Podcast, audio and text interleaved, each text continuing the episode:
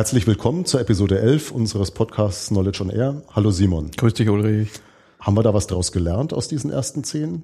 Ja, ich glaube schon viel. Also thematisch würde ich sagen, haben wir noch nicht so viel gelernt, weil wir noch nicht so viel Feedback kriegen. Ich glaube, das liegt daran, mhm. weil die Hörerschaft noch nicht so groß ist oder die, die uns zuhören, sich noch nicht outen, über Kommentare und Co. Feedback zu geben. Äh, nichtsdestotrotz haben wir aus den Gesprächen, also persönliche Gespräche oder persönliche E-Mails, glaube ich, viel ziehen können.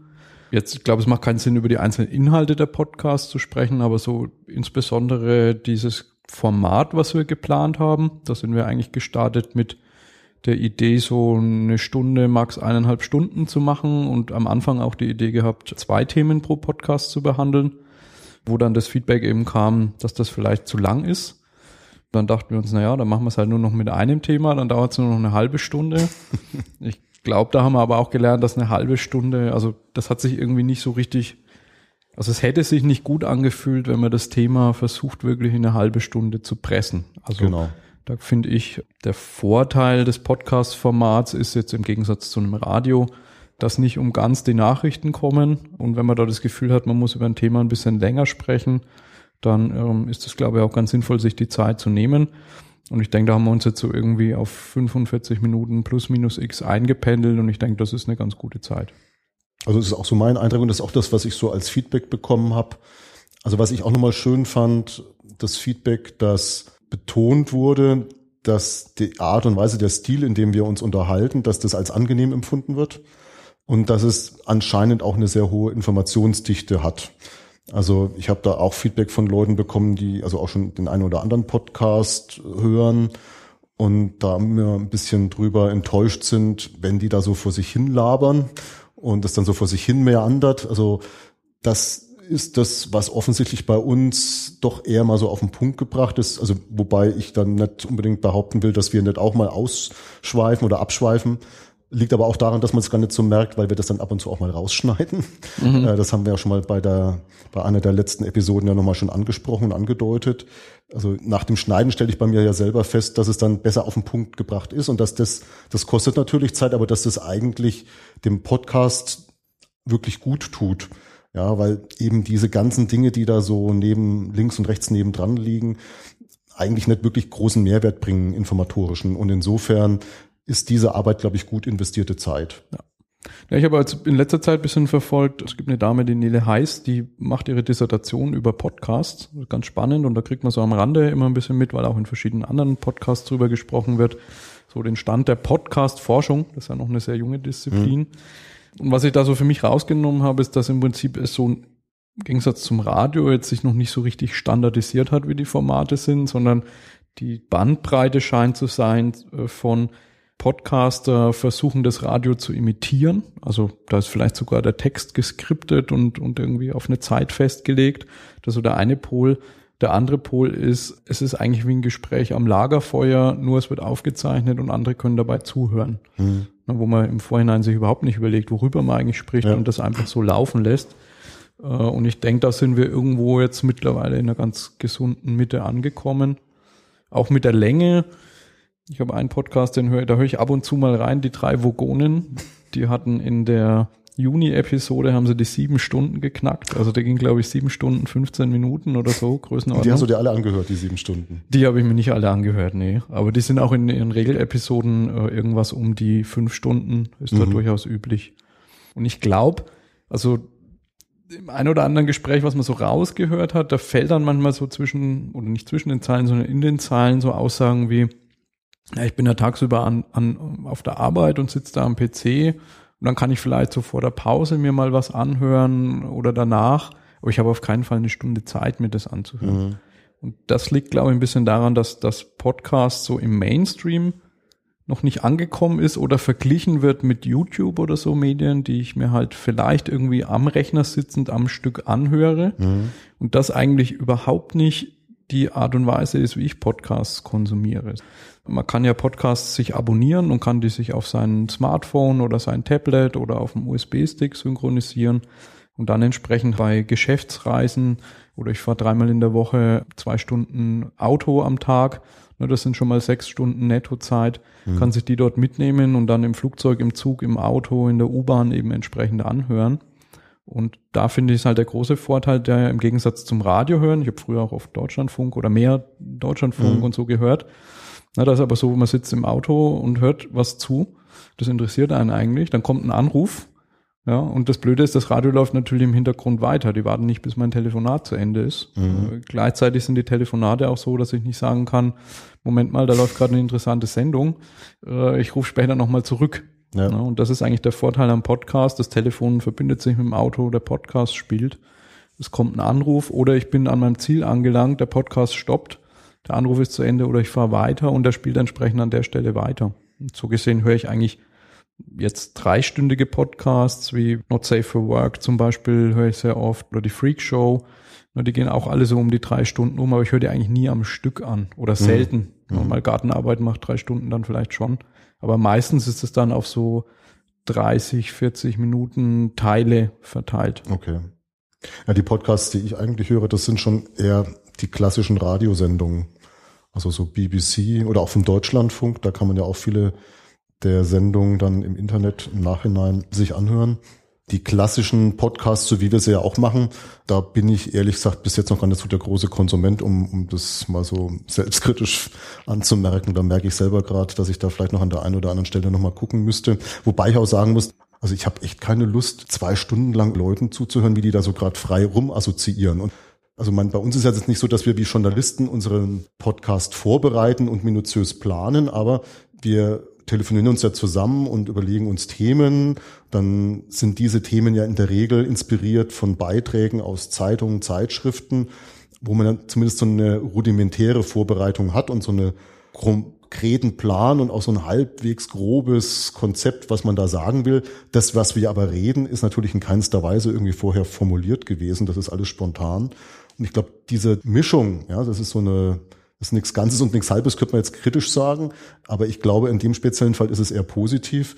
Also wir sind etwas strukturierter und halbwegs kompakt mit dieser, sagen wir mal, 35 bis 50 Minuten Länge. Und auf der anderen Seite wird es aber offensichtlich mit unser Plauderton, den wir so haben, inklusive dem einen oder anderen fränkischen Einschlag, der wird anscheinend als sehr positiv und angenehm wahrgenommen.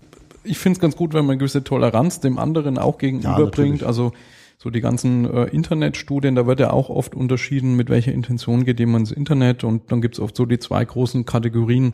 Bin ich irgendwie auf Informationssuche oder will ich mich einfach nur unterhalten? Ja. Ne, und so könnte man jetzt äh, YouTube nehmen und in die zwei Hälften. Auf der einen Seite gibt's da viele Lehrvideos mittlerweile, auf der anderen Seite gibt's natürlich auch viel Quatsch. Ne, und äh, auch da finde ich jetzt, wenn man es sich mal anschaut, na, mir ist das irgendwie lieber, Leute produzieren auch Quatsch und schauen sich Quatsch an und kommentieren auf den Quatsch als Unterhaltung, als wenn sie die gleiche Zeit einfach nur von der Klotze sitzen und sich berieseln lassen. Also sind da trotzdem aktiver, als wenn sie nur rein in Konsumentenrolle sind. Und ich glaube, das ist so für alles, für alles gibt es da so im Internet praktisch seine Nische, kann man sagen. Ja, also man, ich, um Gottes Willen, also jetzt auch nicht falsch verstehen, dass, dass jetzt, dass ich das als überflüssig ansehe und wirklich wertschätze. Also ich, ich nutze es einfach nicht aus den genannten Gründen. Ich habe einfach andere Erwartungen an, an Podcast, muss ich ganz ehrlich gestehen.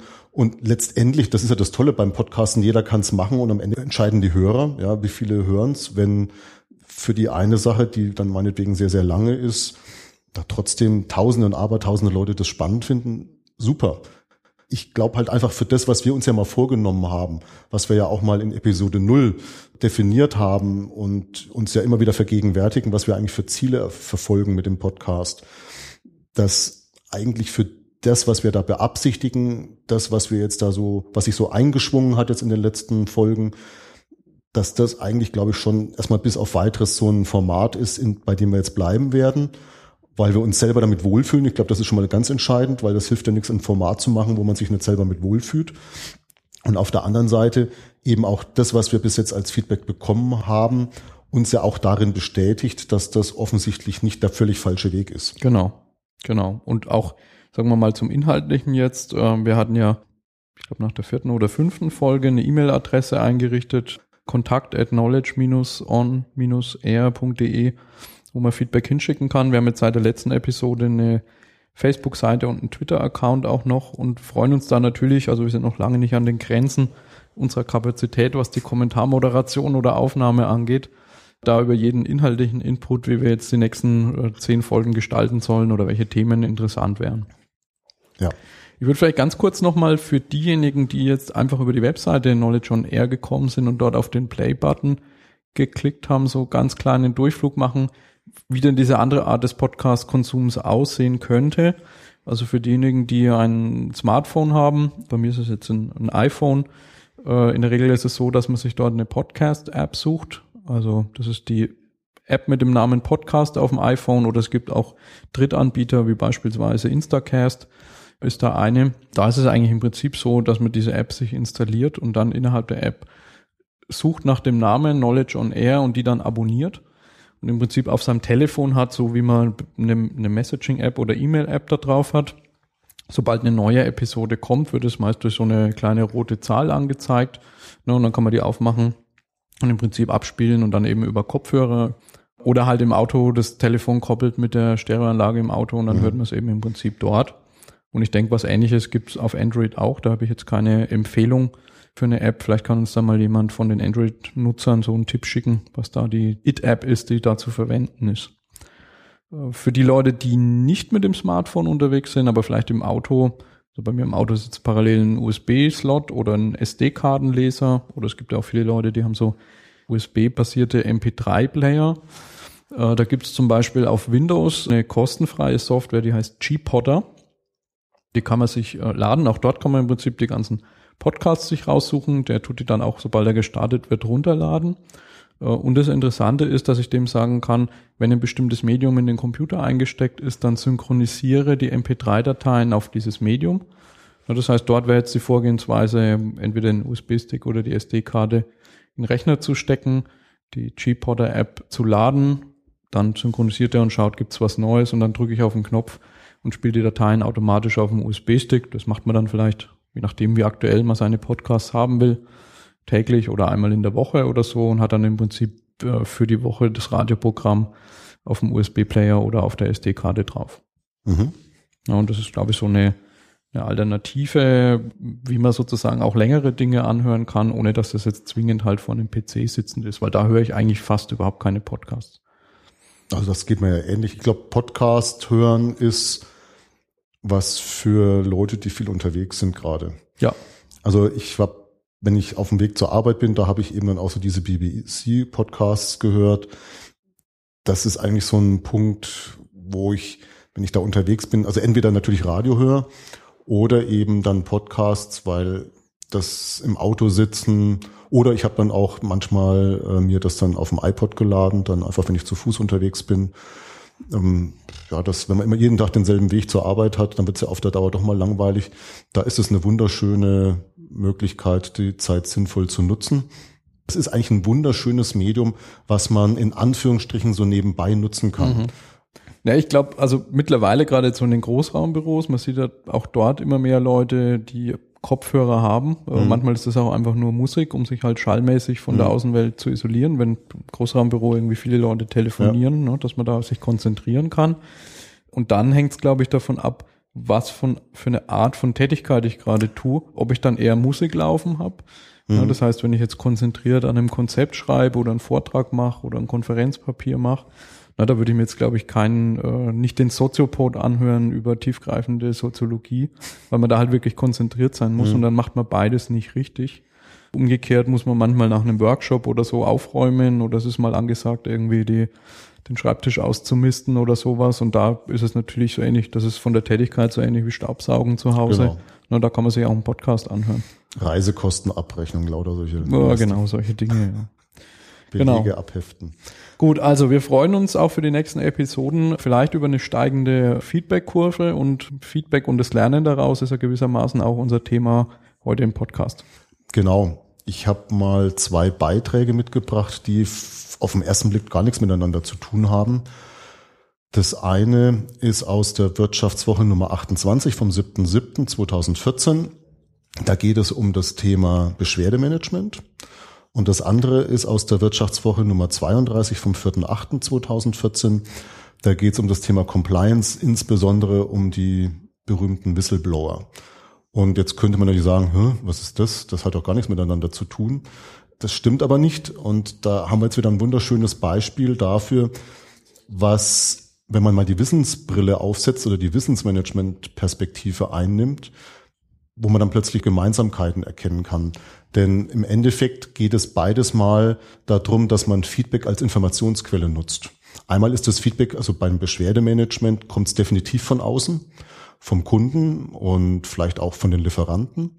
Und beim Whistleblower ist es ja so, dass, dass das Feedback ja eigentlich von innen kommt. Und das Problem ist nur, dass auch als Chance zum Lernen das Ganze zu begreifen. Denn worum es eigentlich sowohl beim Whistleblower als auch bei der Beschwerde geht, es geht natürlich darum, das, was als Feedback kommt, kritisch zu hinterfragen und sich zu überlegen, ist das berechtigt oder nicht? Weil es gibt natürlich auch viel Querulanten in Unternehmen, die dann rumpolemisieren. Und da muss man die Spreu vom Weizen trennen. Und das muss aussortiert werden. Aber es erfordert natürlich insofern halt auch eine entsprechende Offenheit. Aber auf der anderen Seite ist es eben so, dass wenn man das offen an sich ranlässt, dann äh, kann man da wahnsinnig viel draus lernen. Und ist das ein Riesenpotenzial. Und Offenheit ist da, glaube ich, auch ein wichtiges Schlagwort. Also ja. offen zu sein, dieses Feedback anzunehmen weil eigentlich ist das ja ein total vertragter Prozess heutzutage oft. Ne? Man hat irgendwie so eine Forschung und Entwicklung, die bindet vielleicht die Kunden gar nicht mehr systematisch ein, sondern denkt sich so, na, wir wissen schon, was die brauchen. Dann investiert man wahnsinnig viel Geld in Marketing und Vertrieb, um den Kram, den vielleicht keiner haben will, den Leuten aufzuschwatzen und wundert sich dann noch drüber, dass sich die Leute beschweren, dass es nicht das erfüllt, was sie sozusagen eigentlich hätten haben wollen. Ja. Ne? Und da sind so Grundwerte wie Offenheit, wie partizipative Gestaltung von solchen Dingen wie Vernetzung mit Stakeholdern inklusive Kunden. Das sind wichtige Grundprinzipien, nach denen man seine Prozesse gestalten sollte. Und das äußert sich, glaube ich, auch in einen immer stärker werdenden Trend. So, so ein neumodisches Wort Open Innovation bezeichnet mhm. für mich eigentlich genau das. Mhm. Zu sagen, ich, ich öffne frühzeitig meinen Innovationsprozess, bringe dort Ideen von Kunden rein, was die eigentlich wollen oder dann auch so Sachen wie Design Thinking. Mhm. Ich, ich äh, mache in kleinen Schritten, versuche ich mich von so einer Grundidee ranzutasten, teste immer wieder, äh, ist es das, was die Leute wollen, nehme das Feedback auf, mhm. mache den nächsten Prototyp, teste wieder und ziehe nicht den ganzen Zug durch und habe dann am Ende Leute, die sagen, na, das hätte ich eigentlich gar nicht gewollt, weil mhm. eigentlich ist der Prozess so designt, ja. dass es so rauskommt. Ja gut, du bist jetzt natürlich schon eigentlich einen Schritt voraus also idealerweise, wenn man so macht, besteht vielleicht gar kein Grund mehr zur Beschwerde. Ja, also wenn, wenn das super läuft. Nur wichtig ist dann eben dann, wenn Feedback kommt und gerade eben das Kritische, dass man das ernst nimmt. Das ist, glaube ich, das Entscheidende. Also da geht es einmal im Umgang mit demjenigen, der das Feedback gibt an sich, ja, also wie man mit dem kommuniziert. Auf der einen Seite, das ist aber eher so was Formales, dass man den nicht irgendwie anpöbelt oder so, ja. Aber was viel wichtiger ist, ist, dass der Input, der da kommt, auch ernst genommen wird. Weil das wird dann in der Regel, wenn dann so ein Beschwerdemanagement äh, erfolgt, werden ja, wird dieses Feedback an die Fachabteilung dann weitergegeben. Ja? Und wie gehen die dann damit um? Wird das wirklich ernst genommen? Wird das als wertvoller Input, als wertvolle Anregung gesehen? Oder eher als ja, Feedback von Leuten, die keine Ahnung haben? Ja. Wobei wir da wirklich nochmal unterscheiden müssen. Wir sind jetzt doch mehr so auf der Ebene und der, auf der Schiene Beschwerdemanagement. Das mit dem Whistleblowing ist natürlich nochmal eine viel heißere Kiste. Da wird es natürlich nochmal eine Stufe schwieriger, weil das ja von innen kommt. Und da ist natürlich mal so, so ein gern benutzter Begriff in dem Kontext dann immer so Denunziant. Mhm. Ja, also dass jemand, der mal was Internes kritisiert, je nachdem, um was es geht und wie scharf die Kritik ist, dann sehr schnell als Denunziant abgetan wird. Und damit umzugehen, mit dieser Form von Feedback umzugehen, ist nochmal eine viel größere Herausforderung. Und da wird in diesem Beitrag in der Wirtschaftswoche, wird da, wenn ich mich recht erinnere, Daimler geschildert, wie die das umsetzen, nachdem die ja selber auch so Skandale hatten. Da ging es ja um Bestechungen und so weiter und so fort, schwarze Kassen, glaube ich, wenn ich mich recht erinnere. Und da hat man ja schon vor einiger Zeit wirklich dann sehr hochrangigen Manager für das Thema Compliance eingestellt und hat Möglichkeiten gegeben, um da Feedback geben zu können. Und zwar auf verschiedenen Kanälen. Ich bilde mir ein, es gibt so eine E-Mail-Adresse, an die man sich wenden kann, wo auch nicht nachverfolgt werden kann, woher das eigentlich kommt. Wo aber auf der anderen Seite eine Kommunikationsmöglichkeit trotzdem möglich ist. Also ich kann als Whistleblower da was eintragen. Die Empfänger sehen das, wissen aber nicht, von wem es kommt, können mich aber anonym ansprechen, ohne dass die wissen, wer ich bin. Also dass da trotzdem ein Dialog entstehen kann in schriftlicher Form. Dann gibt's wohl so eine Hotline, wenn ich mich recht erinnere. Und wenn einem das alles aber irgendwo zu suspekt ist, weil das halt alles innerhalb der Daimler AG ist, dann gibt's noch eine dritte Variante, nämlich, das wird wohl auch explizit überall genannt, dass es ein Rechtsanwaltsbüro oder eine Rechtsanwaltskanzlei gibt, die man anrufen kann. Dass man das also wirklich dann außerhalb der Daimler AG positionieren kann, das Feedback, und dann diese neutrale Instanz das dann wieder zurückspielt. Also wenn man da eben Sorge hat, dass die eigenen Mitarbeiter sich nicht trauen, weil sie eben verunsichert sind und das nicht so ganz glauben, dass das wirklich anonym ist, ist sogar nochmal dieser dritte Kanal aufgemacht worden, um sicherzustellen, dass Leute, die was Wichtiges zu sagen haben, aber einfach misstrauisch sind, das dann über Rechtsanwälte machen können. Also das ist bestimmt, wenn man das vorher nicht hatte, ein Schritt, sowas zu installieren, ein Schritt in die Richtung, um mehr zu lernen aus Feedback oder aus Fehlern. Aber ich glaube, es ist noch nicht das Problem bei der Wurzel gepackt. Das weil nicht. Ja. in dem allen steckt drin, dass Fehler was Schlechtes sind. Ich glaube, das ist auch gut. Hinter uns liegen 100 Jahre Industriegeschichte, wo man mit so Begriffen wie Null-Fehler-Toleranz Six Sigma, ich darf auf eine Million Durchläufe nur 3,4 Fehler machen, Fehler irgendwie zu was, zu einem Dämonen gemacht hat. Und ich, ich glaube, da geht es halt letztendlich um Fehlerkultur. Man braucht da eigentlich den Wandel wieder zu sagen, okay, jeder von uns macht Fehler. Es gibt, glaube ich, auf der Welt nur einen Menschen, der keine macht.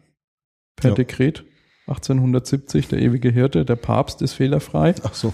Wer jetzt nicht ausgerechnet der Papst ist, der kann ziemlich sicher davon ausgehen, äh, dass auch er Fehler macht. Und ich glaube, das Entscheidende ist eigentlich, dass man Fehler aufnimmt und die nicht mehrfach macht. Also nicht irgendwie es so macht, dass man äh, 100 Läufe, Durchläufe später immer noch den gleichen Fehler wieder macht. Ja. Und das ist aber, glaube ich, heute in, in den Kulturen vieler Unternehmen ist so ein Fehler, ist so das Letzte, was man irgendwie zugeben würde. Ne? Genau. Da kommen diese ganzen Phrasen wie die Fehler unter die Teppiche kehren und so weiter her. Also das ist, glaube ich, einfach noch nicht Usus, offen über Fehler zu reden. Wir hatten ja mal in einer unserer ersten Folgen, ich glaube, das Beispiel kam dann sogar von mir, äh, die Firma Gore genannt, die ja nochmal ganz explizit betont hat, dass man Fehler machen darf, solange sie oberhalb der Wasserlinie sind. Das war ja so die Metapher, mit der der gearbeitet wird bei Gore. Also ich habe auch mal einen Artikel mitgebracht, äh, der ist zwar auch schon ein bisschen älter, den lese ich aber immer mal wieder und zwar hatte die Brand 1 mal als Oberthema einer Ausgabe Fehler. Witzigerweise war Fehler mit vertreten L und H geschrieben, also Fellherr hieß es da. Und da war so der Aufmacherartikel war von dem Wolf Lotter geschrieben. Und da drin hat er eigentlich mal so diese ganze, diese ganze Bandbreite von, wie gehen wir eigentlich mit Fehlern um, aufgezeigt. Auch die, die Herkunft, also nach seinen Worten kommt wohl das Thema Fehler von den, oder das Wort Fehler von den Kanonieren früher. Mhm. Das waren die ersten, die das in der Neuzeit verwendet haben. Und hat sozusagen bezeichnet, dass die Kugel, die sie abgeschossen haben, ganz woanders eingeschlagen ist, als sie es beabsichtigten. Mhm. Und er hat Fehler da sehr schön kontrastiert mit äh, Standards. Also in, gerade in der Industrie spricht man heute auch sehr viel von Standards. Äh, und das Wort Standards kommt von der Standarte des Königs. Das war so eine Art Wimpel oder Fahne. Das heißt, derjenige, der diese Standarte getragen hatte, der hatte immer Recht. Mhm. So, und das spannt er da eben sehr schön auf, dass wir das eben über Massenproduktion und Industrialisierung mittlerweile so umgesetzt hat, dass es eben Hoheiten gibt, ein König nicht mehr, aber eben andere Arten von Hoheiten, die irgendwelche Standards setzen und man dann eben sozusagen am besten ohne die zu hinterfragen, ohne aus Abweichung vom Standard zu lernen, umsetzt und damit eben sehr viel Fehler gemacht werden. Und ich denke, da muss man einfach in einem Unternehmen differenzieren, wo man diese Standardisierung und das Festhalten an einem Standard braucht und wo es eher schädlich ist.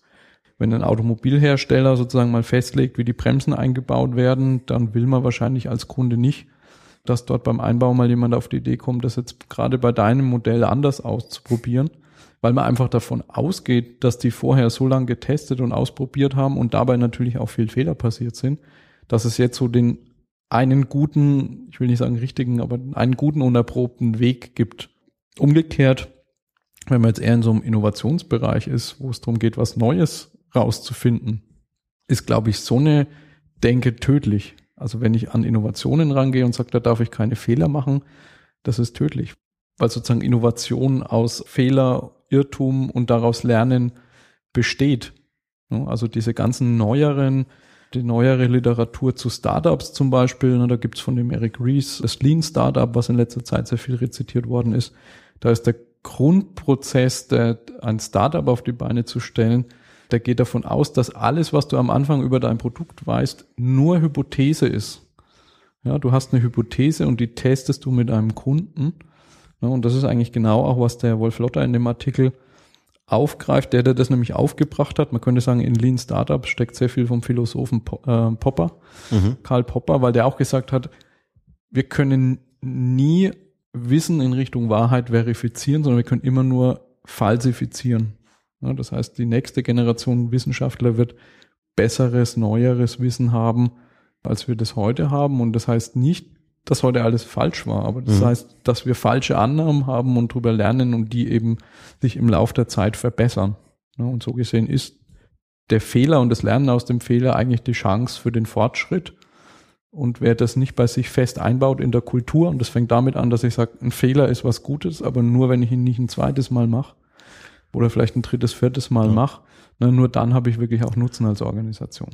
Also mit einer Einschränkung, also ich gebe dir grundsätzlich recht, aber mit einer Einschränkung, wenn es eben um Existenz geht, also um Leben und Tod. Ne? Also beim Herzchirurgen ein Fehler, da hätte ich dann schon ein Problem mit, vor allem wenn ich dann da auf dem Operationstisch liege.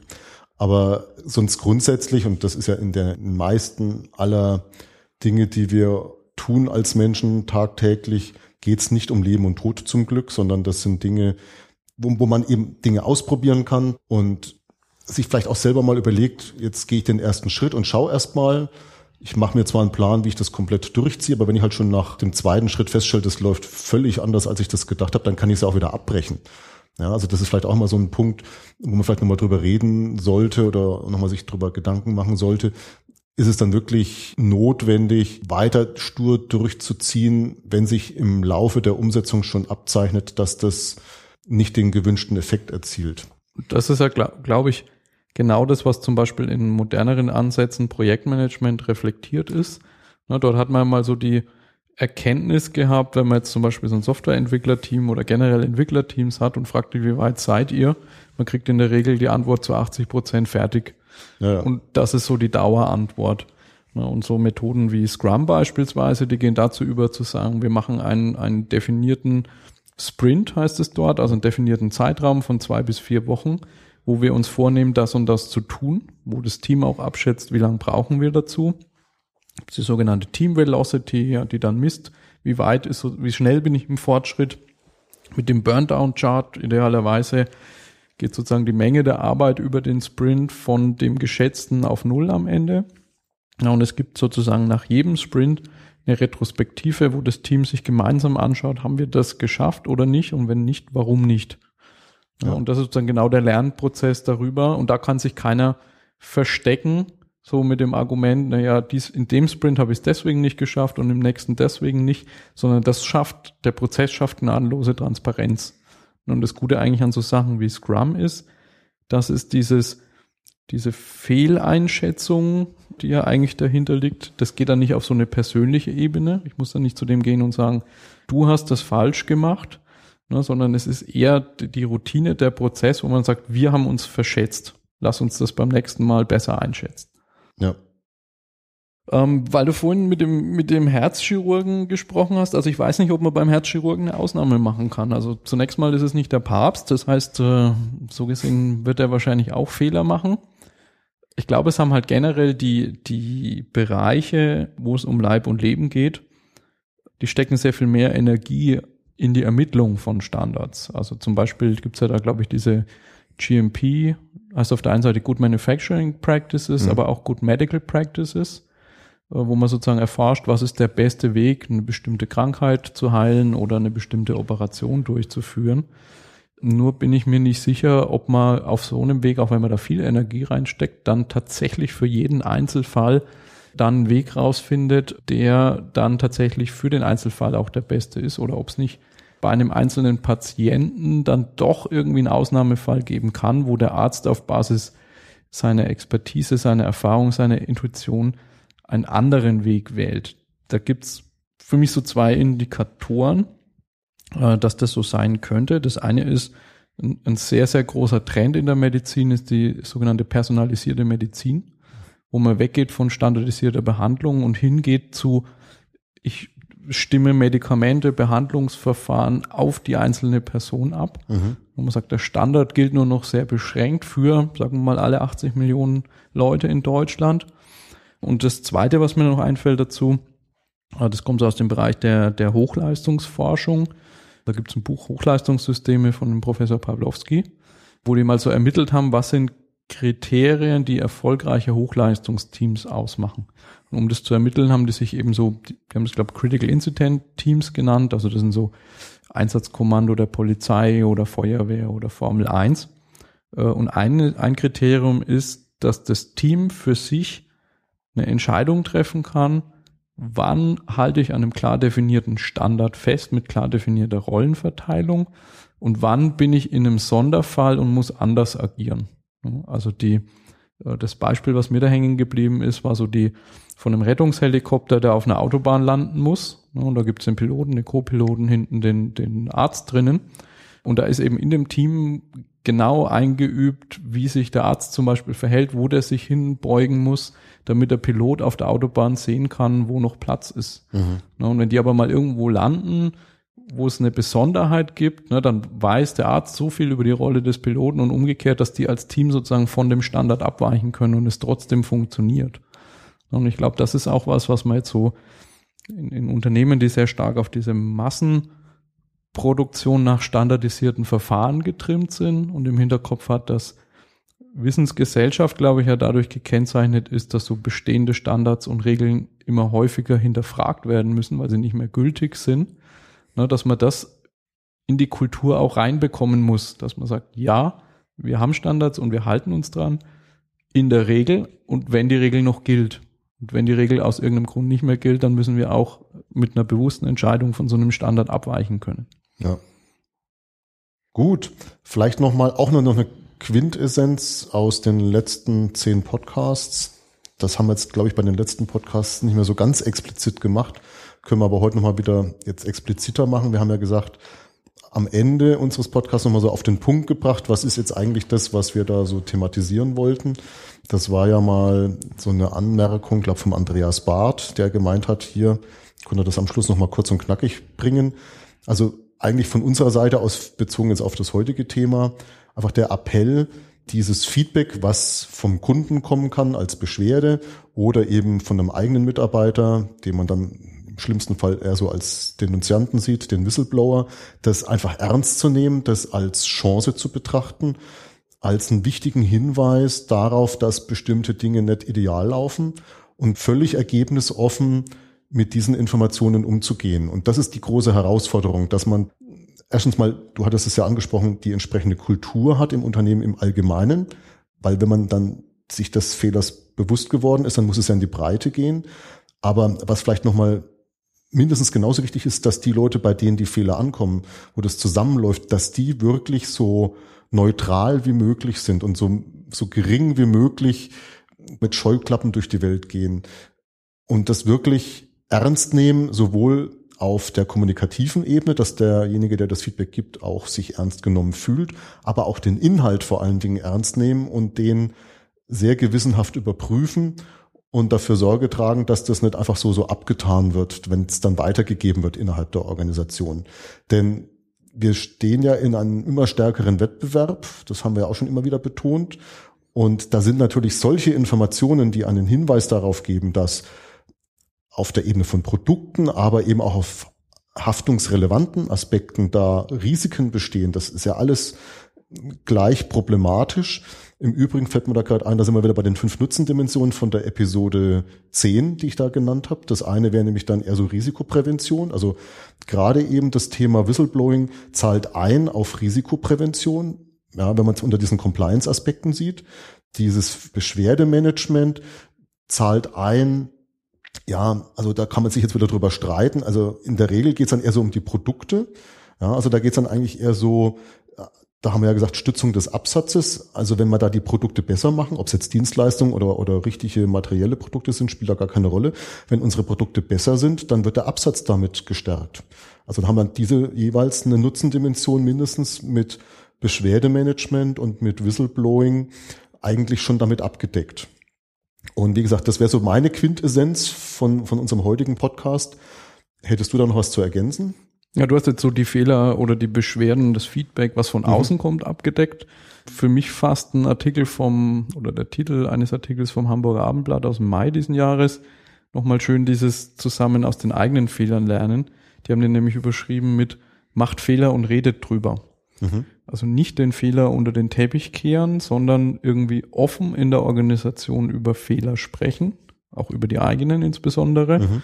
Da gibt es ja so die Geschichte von äh, Toyota, dass die an ihren Fließbändern äh, Mechanismen haben, dass wenn ein Fehler irgendwo passiert, jemand da einen Knopf drückt und dann steht das ganze Fließband still. Das heißt, das ganze Werk sieht, da ist was passiert. Genau. Und lernt irgendwie darüber, woran lag der Fehler und was ist zu tun, um das das nächste Mal zu vermeiden. Übertragen jetzt auf Wissensarbeiter heißt es vielleicht, wenn die intern im Unternehmen ihren Blog führen oder bei der Abteilungsbesprechung sind, ne, dass das dort festgegebene äh, Slots gibt, wo man einfach sagt, okay, das sind Sachen, die sind schief gegangen, das ist, woraus ich gelernt habe. Also so After Action Review im Kleinen könnte man sagen. Und äh, das Abendblatt äh, tut es mit so einer kleinen Geschichte. Ich weiß nicht, ob die stimmt oder nicht, aber ich finde es auf jeden Fall ganz putzig, äh, um das zu verdeutlichen. Äh, da steht, der leitende Angestellte einer amerikanischen Softwarefirma hatte bei einer Vertragsausgestaltung geschlammt. Als das Unternehmen die Ware nicht wie vereinbart lieferte, musste der Firmenchef seinem verärgerten Kunden eine Vertragsstrafe von rund einer Million Euro bezahlen. Für das kleine Unternehmen mit knapp 100 Mitarbeitern eine sehr hohe Summe. Zerknirscht und verängstigt ging der Angestellte ins Gespräch mit dem Chef, der sich den Vorgang detailliert erläutern ließ. Schmeißen Sie mich jetzt nicht raus? fragte er schließlich. Seine Befürchtung erwies sich als unbegründet. Ich habe gerade eine Million in Ihre Ausbildung investiert. Warum sollte ich Ihnen ausgerechnet jetzt kündigen? Also das ist vielleicht, äh, passiert in der Praxis auch nicht jeden Tag, aber im Prinzip sollte man Leute belohnen, die offen, offen mit Fehlern umgehen, die sichtbar machen, dass sie die Fehler bei sich abstellen und vielleicht sogar auch noch dafür sorgen, dass andere erfahren, welche Fehler passiert sind, dass ich sozusagen aus Sekundärerfahrungstransfer dafür sorge, dass ein anderer einen Fehler nicht macht, nicht erst nachdem er ihn gemacht hat und daraus gelernt hat, sondern aus meiner Erfahrung praktisch auch noch mitlernen kann. Ja. Also diese Formen von Feedback, ob es jetzt von einem Whistleblower ist, ob der Whistleblower von außen oder von innen kommt, spielt da gar keine Rolle. Oder eben dann Beschwerdemanagement von Seiten der Kunden. All dieses Feedback einfach als Chance sehen. Ja. Und falls sich irgendeiner der der Hörer nicht traut, uns Feedback zu schicken, wir richten gerne auch eine externe Kanzlei ein, wo das eingereicht werden kann. Aber ich glaube, das ist bei uns nicht notwendig. Also das heißt, jeder, der möchte, kann jederzeit uns das Feedback auch so zukommen lassen. Denke ich doch auch, ja. Alles klar. Dann sind wir für heute durch. Ich denke schon, ja. Okay. Dann, ade. Ade.